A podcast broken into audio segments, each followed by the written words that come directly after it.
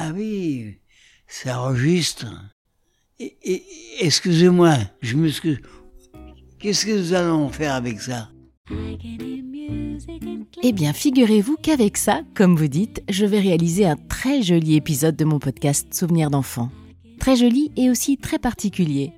Parce que cette semaine, en plus de la chance de vous avoir comme témoin, cher Moïse, j'ai l'honneur de participer à l'opération Podcaston.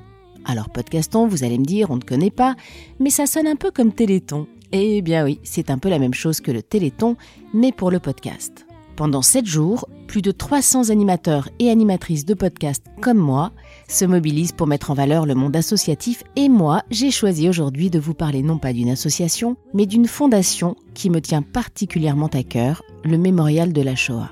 Alors si le mémorial me tient à cœur, c'est parce que c'est l'un des lieux de mémoire les plus importants sur l'histoire des génocides, et en particulier le génocide des Juifs pendant la Seconde Guerre mondiale.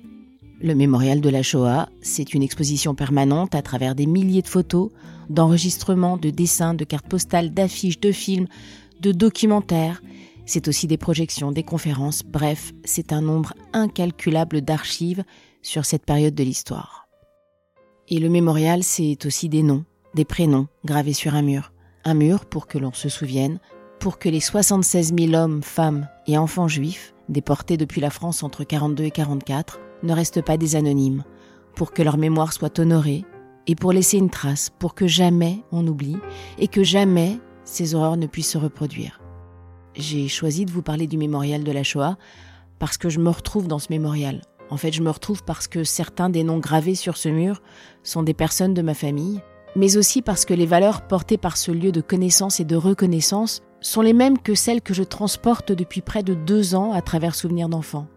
Parler, faire parler, pour apprendre, pour comprendre, pour se souvenir, pour garder une trace du passé, pour transmettre, pour ne jamais oublier et pour que les nouvelles générations qui sont abreuvées de réseaux sociaux, de TikTok, de YouTube, d'influenceurs qui nous racontent comment c'est hyper important de ranger leurs petites culottes en haut de l'armoire et pas en bas. Bref, pour que ces jeunes générations gardent une trace de leur histoire, parce que oui, l'histoire des génocides, celui des Juifs, mais aussi celui des Arméniens ou encore des Tutsis au Rwanda, eh bien c'est notre histoire à tous. Voilà.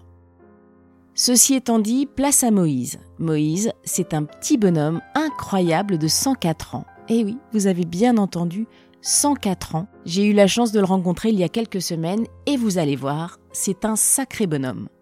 Place à Moïse et à ses souvenirs d'enfant. Je m'appelle Rosenberg. Moïse. Je suis venu en Pologne en 1918, le 4 octobre. J'ai toute ma vie vé- vécu pauvrement. J'ai perdu mon père, j'étais vraiment jeune, bébé. J'ai vécu avec ma mère comme je pu, en Pologne.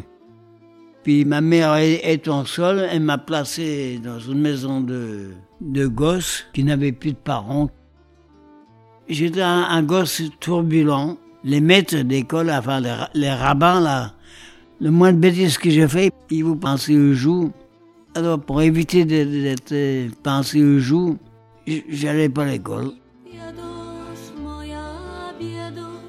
Au lieu d'aller à l'école, j'allais traîner, quoi. En principe, tout seul. J'ai couru partout, je traînais partout. Je... Et malheureusement pour moi, j'avais pas de père qui me, qui me corrige.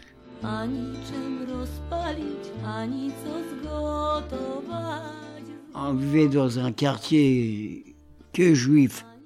Dans la ville où je suis né, elle était partagée. En bas, c'était les juifs, le commerce, tout, tout, l'école, tout juif. Il y avait, c'était les pompiers, c'était le commissaire, c'était la mairie, c'était. On n'était pas heureux, on était pauvres à l'extrême. Et je suis parti de Pologne, j'avais euh, 11 ans, 10 ans. Je suis venu avec ma mère en France, chez une sœur de ma mère, une tante. C'est eux qui, qui nous ont fait venir à Paris, près de la gare de l'Est, au 24 rue Albouy, troisième étage. Et à l'époque, bien sûr, je parlais pas le français. Je n'ai pas appris spécialement, c'est en parlant. Euh, j'avais des cousins qui sont nés en France et qui parlaient ma langue. Avec eux, j'ai appris à parler le français.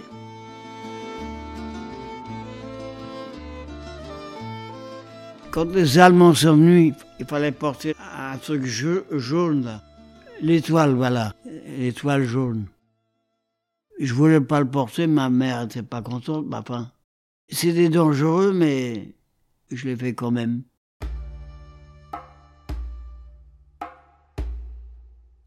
Je travaillais chez les paysans sur un faux nom, fausse pièce d'identité, à plusieurs endroits dans les environs de Clermont-Ferrand. Et une fois chez les paysans, un voisin qui était communiste, les Allemands ont fait un arrêt chez lui. Le patron puis un ouvrier, ils ont pris le maquis. Ils ont été dénoncés, les Allemands sont venus. J'étais entouré avec des mitraillettes.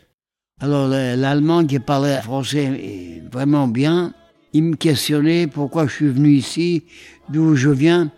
Alors je dis, je viens de Paris. Alors il m'a posé la question pourquoi je suis venu ici? Alors j'ai répondu que j'avais pas de travail. Alors on m'a dit que je trouverais du travail ici. Et pendant cela, il pendait une femme après une branche d'arbre. Elle voulait pas dire où se trouvait son mari et son patron. Ils l'ont pendu après un arbre.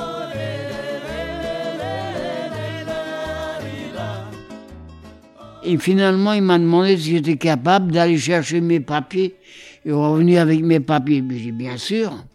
Je suis parti chercher les papiers, mais je suis jamais revenu.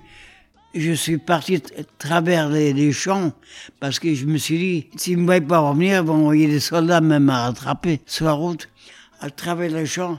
Et travers les champs, j'ai dit aux paysans, aux autres paysans, les Allemands sont à tel endroit. Et je suis parti avertir un autre collègue qui était comme moi. Et le lendemain, j'étais voir euh, l'organisme qui me plaçait chez les paysans. Ils m'ont placé ailleurs. C'était un docteur Hirsch. C'est eux qui nous plaçaient chez les paysans. Et après, j'ai pris le maquis. J'ai fait la résistance dans le maquis.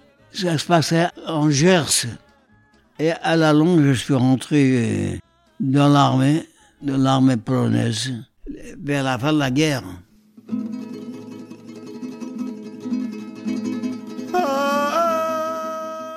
Dans ma rue, il y avait une coiffeuse juive. Ma pauvre mère ne savait pas écrire. Alors c'était elle qui me donnait des nouvelles de ma mère. C'est elle qui m'a appris que ma mère était arrêtée.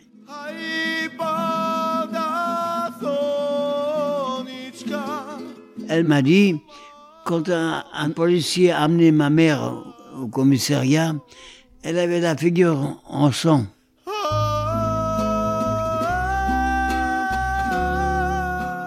Je pense qu'elle voulait pas le suivre, il a dû la frapper.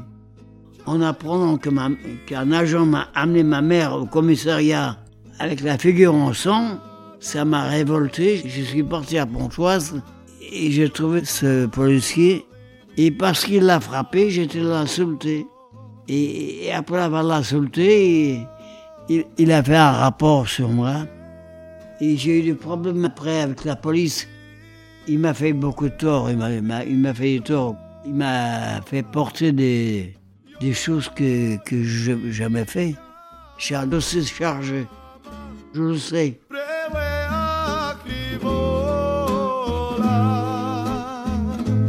J'ai vécu un bon moment chez ma tante, et puis bien sûr, est arrivé qu'elle elle avait certainement marre de moi. Moi aussi, j'avais marre. J'avais une voisine juive, elle m'a placé au rue de Rosier. J'étais au 4 bis rue de Rosier, un bon moment. C'est une maison juive. Dehors, c'est marqué école, mais ça n'a jamais été école. J'habitais là-bas, et je dormais là-bas, et j'étais nourri là-bas. Et un beau jour, j'ai appris que, en tant que sinistré, on avait le droit à un logement. J'étais à la préfecture. Ils m'ont donné un- une pièce à Saint-Paul. J'habitais là, je dormais là, mais je mangeais rue de Rosier.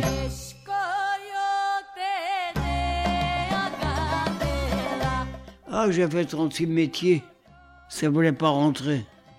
Ah, ben j'ai fait le tailleur, j'ai fait le marconnier, la, les fermetures, les sacs à dames, là. Et, puis un beau jour, il y a qui m'a proposé de faire le garçon de café. J'ai dit, jamais servi, moi. Et, c'est qui me dit, c'est. Ah, J'ai essayé, ça m'a plu. J'ai fini par faire le garçon de café. À Paris, à Paris. Porte d'Italie, Place d'Italie, euh, un peu partout, quoi.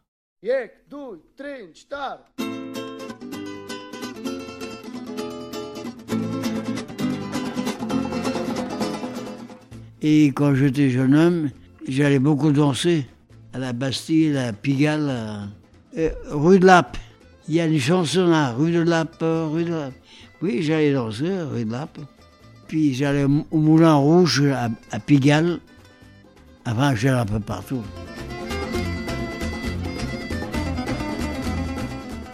Ah, je galvaudais. J'étais un galvaudeux. Ça, je reconnais. J'allais dans les balles, j'allais, excusez-moi l'expression, j'allais draguer. C'est comme ça que j'ai connu ma femme, suite d'un bal. Vulgairement parlé, on- je l'emballais. Et puis on est resté amis, on est resté, et ça s'est fini par un mariage. Ah oui, j'aimais ça danser. J'aimais et j'aime encore, j'aime encore. Oui, je danse encore. Mais rarement parce que malheureusement, il n'y a, personne ici.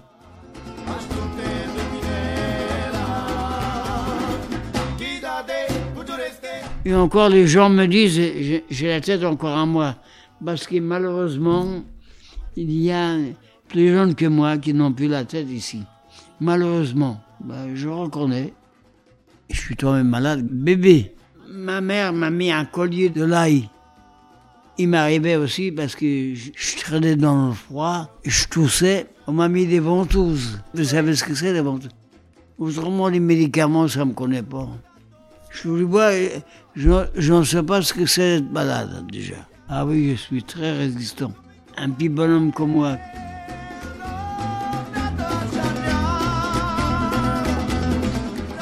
Voilà, c'est la fin de cet épisode. Merci infiniment Moïse de m'avoir accordé un peu de votre temps, de votre sympathie et de votre naturel. J'espère que vous aimerez vous entendre à travers ce podcast, ainsi que vos trois enfants et vos nombreux petits-enfants et arrière-petits-enfants. Merci également à Albert Elarar ainsi qu'au Rav Zenkier de m'avoir présenté Moïse. Et merci à vous, évidemment, chers auditeurs, d'avoir écouté cet épisode. J'espère qu'il vous a plu, fait sourire et un peu rêver aussi. La semaine du podcaston n'est pas terminée, alors si vous en avez envie et si vous avez un peu de temps, il y a plein d'autres épisodes de plein d'autres podcasts qui participent à l'opération à écouter. Vous les trouverez sur le site podcaston.org, podcaston avec un H bien sûr.